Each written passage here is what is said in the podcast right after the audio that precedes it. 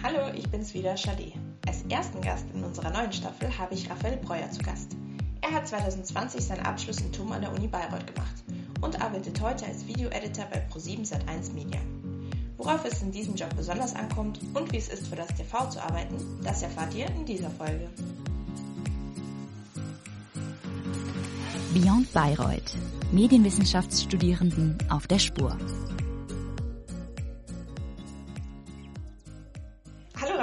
Schön, dass du Zeit gefunden hast und ich dich heute hier virtuell zu Gast heißen darf. Stell dich zu Beginn gerne kurz vor, wer du so bist, wo du wohnst und natürlich vor allem, was du beruflich machst. Ja, hi, äh, vielen Dank, dass ich, ich hier sein kann. Ähm, ich bin Raphael Breuer, bin 26 Jahre alt, wohne in München aktuell und bin Videoeditor bei Pro7 Sat1. Ja, vielen Dank für die kurze Vorstellung. Dann bleiben wir doch genau gleich bei deiner Tätigkeit. Was genau machst du denn als Videoeditor bei Pro7 Sat1 Media? Da schneidet man die Fernsehbeiträge und Fernsehreportagen zusammen von den unterschiedlichen TV-Formaten, die eben hauseigen produziert werden. Also im Falle von Pro7 Sat1 sind das ähm, zum Beispiel Tough, Red, Abenteuerleben, Galileo, Akte, Run, äh, The Masked Singer, Germany's Next Topmodel. Äh, genau, das, das, waren jetzt einige, aber das sind tatsächlich alle. Nämlich alle anderen, weil uns, uns wird oft gesagt, ach, dann schneidest du so Joko und Klaas. Äh, nee, leider nicht. Also ähm, das wird einfach von einer anderen Firma produziert und läuft halt auf Pro7. Ähm, aber die genannten sind die hauseigenen Produktionen. Und äh, genau, und da habe ich eigentlich für alle von diesen Formaten schon was gemacht und mich aber mittlerweile spezialisiert auf ähm, Akte und RAN, also die Sportsendungen. Ähm, wir machen da, also ich denke, wenn man, wenn man Medienwissenschaften studiert oder sowas ähnliches, dann wird man auf jeden Fall schon mehr Ahnung von Schnitt haben als jetzt der vollständige Laie, sage ich jetzt mal, aber ich erkläre es dann eben trotzdem nochmal kurz. Also wenn ein gedrehter ähm, Film oder Beitrag in die Postproduktion kommt, also in den Schnitt, dann entsteht äh, der fertige Film mit der fertigen Geschichte eigentlich erst im Schnitt, weil man eben ähm, die Szenenübergänge hat und ähm, wie kommt man von einer Szene in, in die andere, welche Einstellungen werden verwendet und welche Musik wird runtergelegt, alles Mögliche. Das wird alles im Schnitt dann nochmal entschieden. Und genau, dafür sind wir im Großen und Ganzen zuständig. Genau, jetzt hast du gleich schon ganz viele meiner Fragen beantwortet. Das ist super. Dann können wir nämlich gleich schon einen Schritt weitergehen. Jetzt hast du schon äh, vielerlei Entscheidungen angesprochen, zum Beispiel, die in der Postproduktion dann getroffen werden müssen. Wie gestaltet sich das denn? Also wie groß ist das Team? Was genau übernimmst du? Also welche Entscheidungen triffst du? Machst du Schnitt, Color Grading bis hin zu Soundentscheidungen oder wie kleinteilig werden da die Aufgaben verteilt? Ja, also der Cutter hat sozusagen das Mitspracherecht, aber das gestalterische Vorrecht hat eigentlich der Redakteur, mit dem man zusammenarbeitet. Der sitzt eben nebendran und ähm, teilt seine Vision mit und schreibt gleichzeitig am Redakteurstext, der dann eben später vertont wird. Und je nachdem, wie gut die Zusammenarbeit läuft, äh, fühlt sich halt an, also Optimal ist es, wenn es sich anfühlt wie ein gemeinsames Arbeiten, also dass man an einer gemeinsamen Vision arbeitet und dass halt äh, von beiden Seiten Vorschläge eingebracht werden können. So viel zur gestalterischen ähm, Möglichkeit, sage ich mal. Und äh, von den gestalterischen Schritten machen wir alles von ähm, also von Rohschnitt über den Feinschnitt, mit den Effekten, die drüber gelegt werden, mit der Musik, die ausgesucht wird, wobei das auch ähm, oft der Redakteur ist, der die, der die Musik aussucht, aber man hat eben trotzdem, kann man da sagen, ja, lass uns vielleicht einfach das Lied nehmen, das passt an der Stelle besser, kann man besser drauf schneiden. Genau. Ähm, bis hin zu Color Grading. Also Color Grading ist dann eigentlich der letzte Schritt, bevor es dann ähm, in die Abnahme kommt. Und wenn der Beitrag abgenommen wird, was so gut wie nie der Fall ist, weil es immer noch Änderungen gibt. Es werden dann manchmal ähm, auch noch, wird manchmal noch ein Tag Umschnitt eingeplant, wenn es die Zeit zulässt, ähm, weil es dann eben doch was gibt in der Geschichte, was unklar ist oder wo man sagt, das und das ist vielleicht jetzt zu schnell geschnitten, da wird der Zuschauer überfordert, hier brauchen wir noch eine Grafik, so unterschiedliche Sachen. Ähm, und wenn das dann Wenn man das hinter sich hat, äh, dann kommt der Beitrag in die Vertonung und ab da haben wir nichts mehr mit dem Beitrag zu tun. Für die Vertonung gibt es dann nochmal, also das ist ein ähm, weiterer, ein weiterer Bereich, also dafür gibt es dann Toningenieure, äh, die sich dann mit dem Mixen und Mastern nochmal auseinandersetzen. Ja. Okay, interessant. Das heißt, wenn ich das richtig verstanden habe, wird der Großteil der Arbeit von dir im, im Duo gestaltet praktisch. Also Cutter und RedakteurInnen arbeiten zusammen und, und bis zu einem gewissen Punkt ist es so ein so ein Zweiergespann und dann wird es praktisch in, in den nächsten Schritt weitergegeben. Genau, richtig. Dann habe ich. Also wir übernehmen eben alles von ähm, sobald eben das gedrehte Material eingeladen ist, bis hin zu der fertige Beitrag wird in die Vertonung geschickt. Alles in, innerhalb dieses Bereichs ist äh, Aufgabe des Cutters. In Zusammenarbeit mit dem Redakteur. Ja. Dann habe ich gesehen, dass du zunächst, als du angefangen ja. hast, bei Pro7 Sat1 Media als Schnittassistenz gearbeitet hast. Was sind denn da jetzt so die größten Unterschiede praktisch von der Schnittassistenz zum Titel des Video-Editors? Mhm. Ja. Gar keine.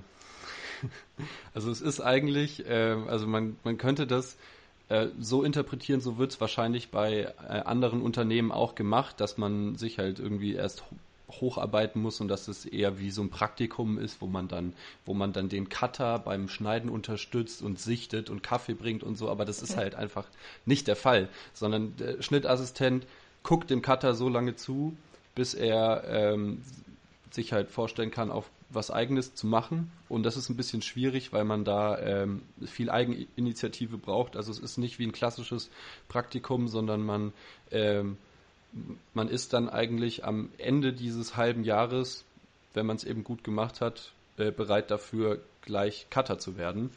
Und äh, deswegen kommt da schon wirklich einiges auf einen zu. In meinem Falle war es jetzt wirklich so, dass ich äh, während ähm, während der Pandemie, also am Anfang der Pandemie, einfach die, die Idee hatte, so, ja, wenn man jetzt nicht mehr ans Set kann und so weiter, dann könnte ich ja auch einfach Cutter werden und habe mir das halt in den Kopf gesetzt und das hat dann auch tatsächlich funktioniert und das war dann schön. Aber ich habe eben gemerkt, dieses erste halbe Jahr, das war schon echt heavy, was einem da ähm, alles beigebracht wurde und was man alles an äh, Wissen mitbringen und umsetzen muss. Genau. Aber die äh, Aufgaben sind eigentlich genau die gleichen von einem Schnittassistenten und einem Cutter, nur dass der Schnittassistent eben erst eingelernt wird und die ähm, Erfahrungen sammelt. Okay, interessant. Da kommen wir auch gleich nochmal drauf zurück, wieso ja. der Werdegang sein kann oder wo es danach noch hingehen kann. Ja, Jetzt erstmal, du hast ja auch schon angesprochen, mhm. genau, also wir haben ja alle Berührungspunkte im Studium mit, mit Schnitt, zwangsläufig. Aber gibt es vielleicht Dinge, wo du sagen würdest, okay, auf die ja. muss man sich einstellen, die sind einfach ganz grundlegend anders, äh, wenn man das hauptberuflich macht, als wir das jetzt üben oder einfach machen im, im Studium, so den Schnitt und die Postproduktion?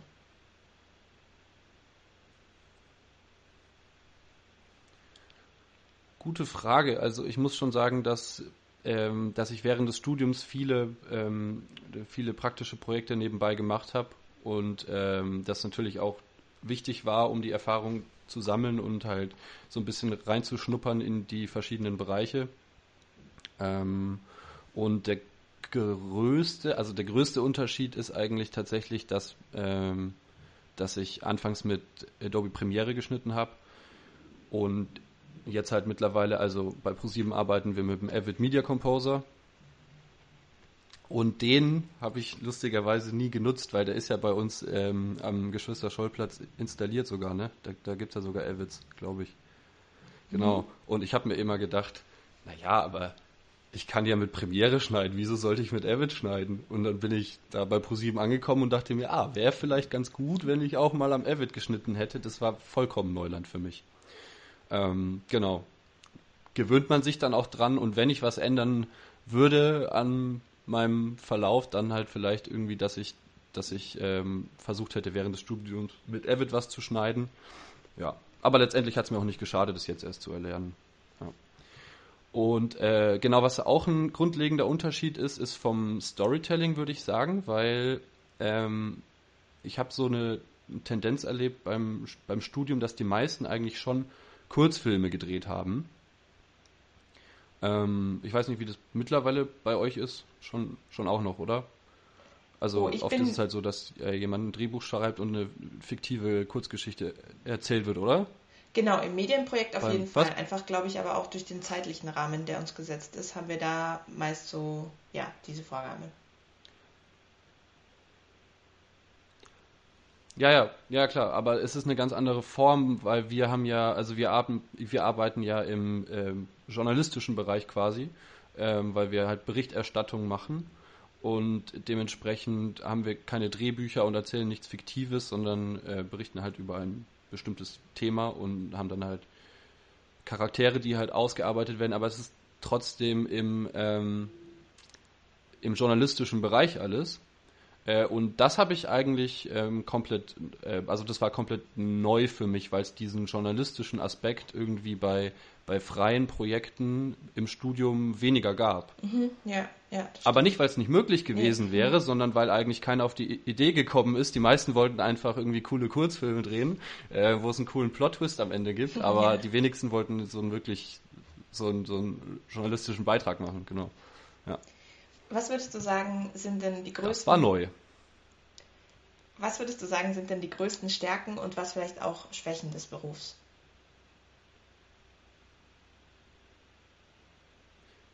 Die größten Stärken des Berufs sind, dass man ähm, eigentlich recht viel gestalterische Möglichkeit hat, weil man halt eben selber was anbieten kann.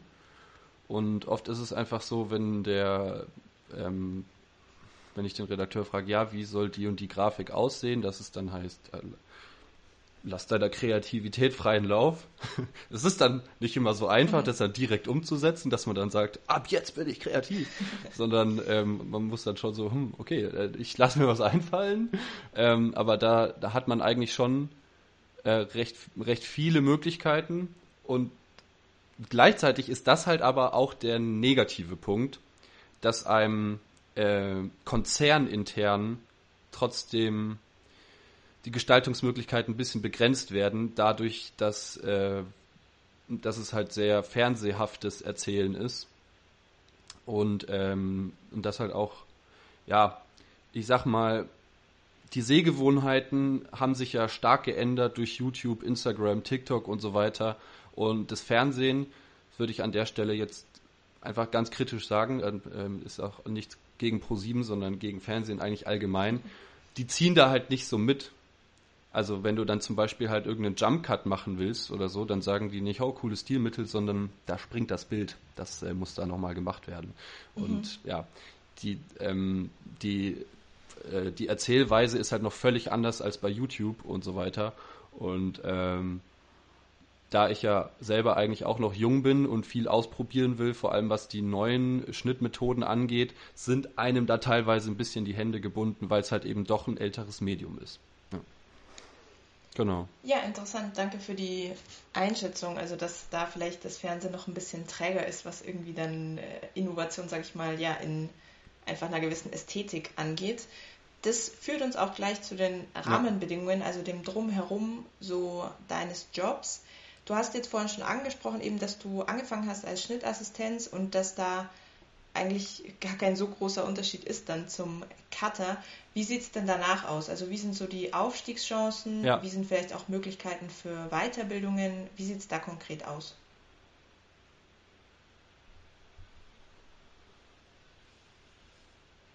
Ähm, also es gibt durchaus, äh, es, es gibt durchaus Aufstiegschancen in ähm, Bereiche, die mich halt aber leider nicht so mh, nicht so interessieren. Also ich kann mir schon vorstellen, halt hin und wieder was für ähm, ja, was für Pro7 Sat 1 zu schneiden. Ähm, aber es gibt zum Beispiel die Möglichkeit, Projekteditor zu werden, dass du da halt der Hauptverantwortliche für ein TV-Format äh, bist.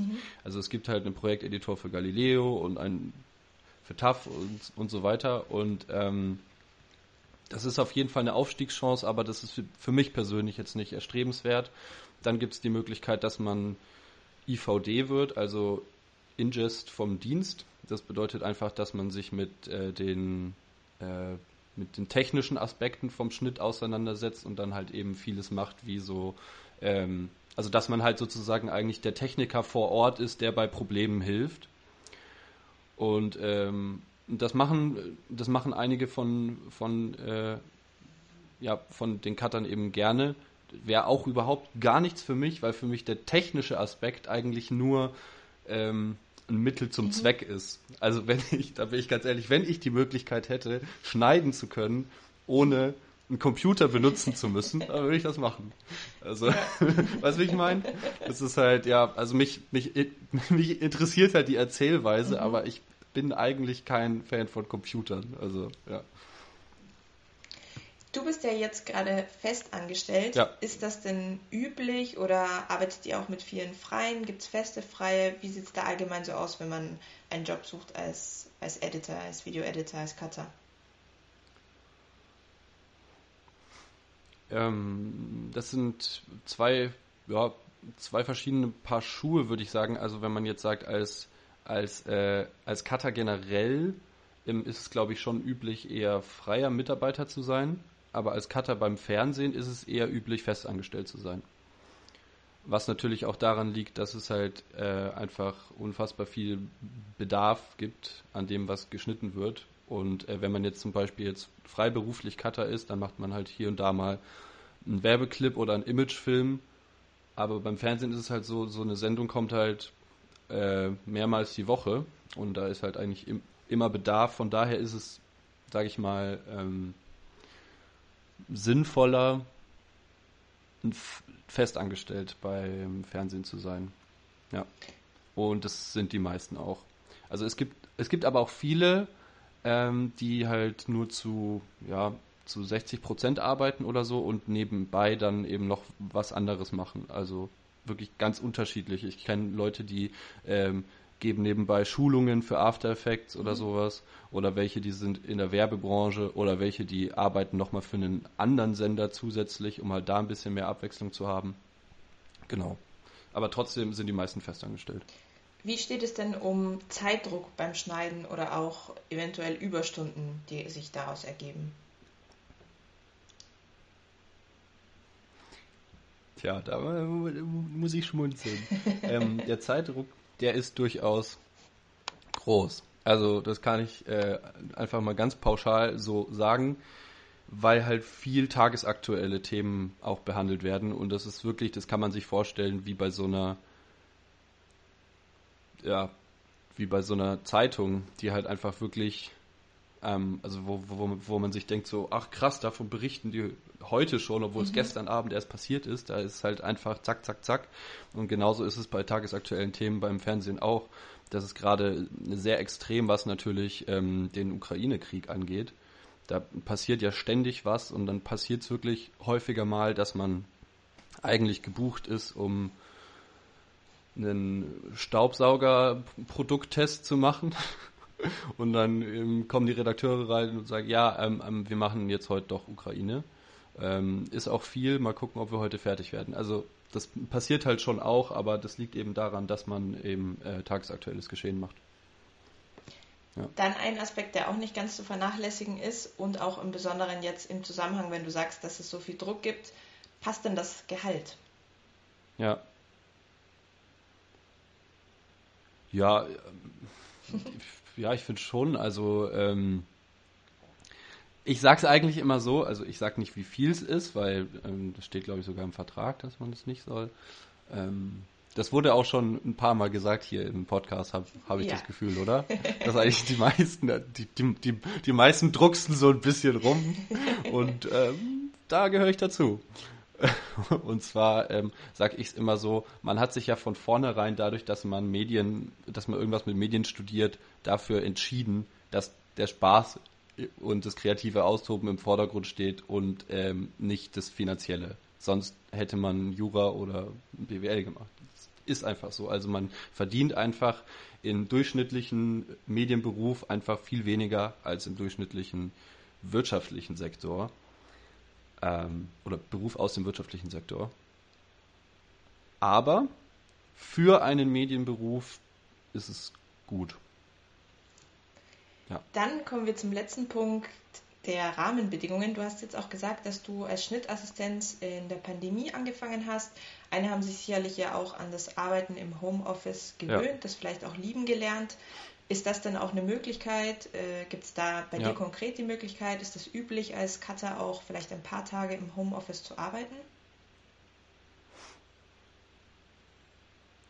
Es ist möglich, aber ich kann es absolut nicht empfehlen. Ich, ähm, ich hasse es im Homeoffice für den Sender zu arbeiten, weil einfach die, ähm, das werden andere auch anders sehen, aber weil ich finde, weil die, die Hardware einfach nicht gut genug mhm. ist zu Hause. Man hat halt einfach eine geringere Rechenleistung und das wird halt einfach oft nicht mitbedacht. Die, die, die Chefs und die Redakteure ähm, wollen halt, wenn du aus dem Homeoffice arbeitest, halt den, den gleichen, ähm, die gleiche Länge an Strecke schneiden, wie wenn du vor Ort bist. Und ich sage dann halt einfach, ja, aber es lädt länger, mhm. rendert länger, ich kann hier nicht mal wirklich richtig color graden und so. Und äh, ja, deswegen mache ich das immer viel lieber vor Ort. Genau. Also genau, es ist halt theoretisch möglich, aber es ist nicht schön im Homeoffice zu arbeiten, finde ich. Ja, danke für deine Einschätzung dazu. Dann vielen Dank, dann haben wir ja jetzt schon einiges gehört über deine Tätigkeiten und auch das Drumherum, sprich die Rahmenbedingungen. Dann lass uns doch jetzt mal dazu kommen, was es braucht, um als Cutter zu arbeiten. Vielleicht haben wir jetzt auch unter den ZuhörerInnen schon einige, die sagen, oh, das klingt total spannend, ich könnte mir vorstellen, in diese Richtung zu gehen. Was würdest du sagen, was sollte man so an Fähigkeiten, Eigenschaften mitbringen? Also man muss auf jeden Fall äh, bei der Bewerbung ein ähm, eine ja wie sagt man, äh, so in der in der Mappe halt so ein paar Links oder Projekte vorzuzeigen haben, wo man halt selber schon mal was geschnitten hat. Du musst auch nicht irgendwie was offizielles, krass professionell sein. Es reicht auch ein studentisches Projekt dafür. Und äh, genau da habe ich halt ein paar Sachen eingereicht. Und ähm, insgesamt so von den Eigenschaften und Fähigkeiten, die man mitbringen muss, auf jeden Fall ein gutes Auge und ähm, ein gutes Ohr. Gutes Ohr, äh, nicht nur was Sound angeht, vor allem auch was Musik angeht. Also man sollte, ähm, man sollte auf jeden Fall Taktgefühl haben. Am besten vielleicht ein Instrument spielen können. Also ist jetzt nicht, äh, ist jetzt nicht notwendig, aber ist auf jeden Fall ein gutes Goodie dann auf jeden Fall Interesse an den, äh, an den Themen oder an der Berichterstattung oder an der Art des Erzählens.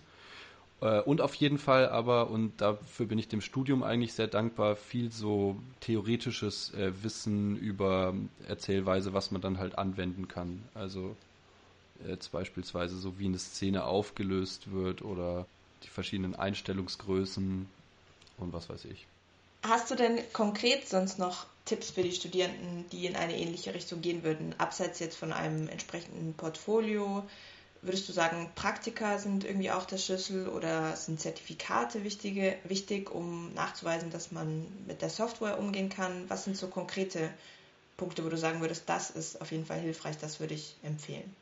Ähm, also ich habe noch ein Praktikum vorher gemacht und zwar bei Filmcrew, die ähm, kommen ja auch aus Bayreuth und von daher kann ich sagen, es ist auf jeden Fall gut, ein Praktikum in der Tasche zu haben. Ähm, was Zertifikate angeht, äh, auch. Also ich habe mir im ersten Lockdown dann äh, eben Photoshop, Premiere und After Effects in einem ähm, ganz guten Umfang eben beigebracht. Also es war schon auch notwendig, so Premiere hat eigentlich gar nichts gebracht, weil wir dann ja mit Avid gearbeitet haben, aber ähm, es war auf jeden Fall wichtig, dass ich schon mal mit After Effects gearbeitet habe weil man eben auch viele Grafiken erstellt, viel animiert und so. Und äh, genau, das ist halt neben, neben dem äh, Schneiden auch besonders wichtig. Und äh, genau, eben halt deswegen, weil wir beim vielen, bei vielen Formaten keine, keine extra Grafiker haben, sondern weil es der Cutter dann selber macht. Und dann ist es gut, äh, da schon mal privat oder sowas äh, dafür gemacht zu haben. Vielen, vielen Dank für die Einblicke. Wir kommen jetzt auch schon so langsam zum Ende und zwar in Form unseres Abschlusstalks.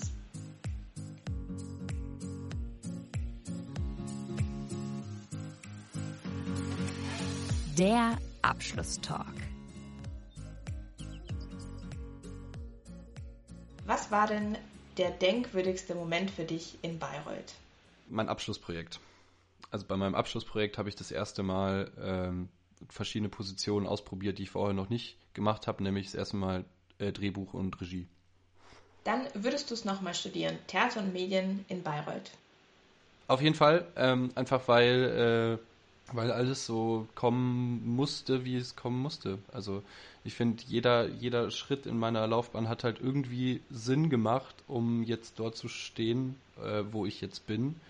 Und dazu gehören die positiven wie die negativen Sachen ähm, des Studiums einfach mit dazu. Dann eine nicht ganz einfache Frage, und zwar ein Blick in die ferne Zukunft. Wo meinst du, stehst du in zehn Jahren? Ganz woanders. und zwar, ähm, äh, ich ähm, kann es mir nicht vorstellen, das bis an mein Lebensende zu machen. Also weder Fernsehen noch Schneiden per se. Ich ähm, bin auch viel vor der Kamera und äh, auf der Bühne und performe viel und so. Also ich ähm, mache Poetry Slam und äh, habe einen YouTube-Kanal und habe einen Podcast und ich stehe, also ich bin einfach, ähm, ich glaube, ich bin einfach ein Entertainer und äh, ich kann mir vorstellen, in zehn Jahren dann halt entweder einen großen YouTube-Kanal zu haben oder halt mit ähm, Comedy und äh, Poetry Slam erfolgreich zu sein. Ähm, das würde ich mir zumindest wünschen. Dann als Schlusswort, hast du denn abschließend noch einen Tipp an unsere Medienwissenschaftsstudierenden? Glaubt an euch.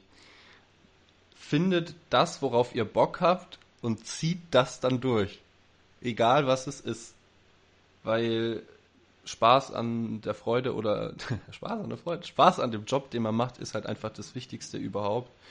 Und ähm, man darf sich auch nicht äh, seine Träume kleinreden lassen. Wenn ihr euch das in den Kopf setzt und alles dafür tut, damit sich, damit dieser Traum in Erfüllung geht, dann funktioniert es auch. Das sind doch sehr schöne, ermutigende Schlussworte. Jetzt gibt es wie immer die Möglichkeit für euch, noch weitere Fragen zu stellen. Sollten Dinge ungeklärt geblieben sein, ihr könnt uns dafür einfach gerne eine E-Mail schreiben an beyondbayreuth.uni-bayreuth.de und wir stellen dann den Kontakt zu Raphael her. Vielen, vielen Dank für das Gespräch, Raphael. Ich wünsche dir alles Gute und dass das klappt mit Poetry und Comedy. Ja, sehr gern. Vielen Dank. Danke, dass ich hier sein durfte.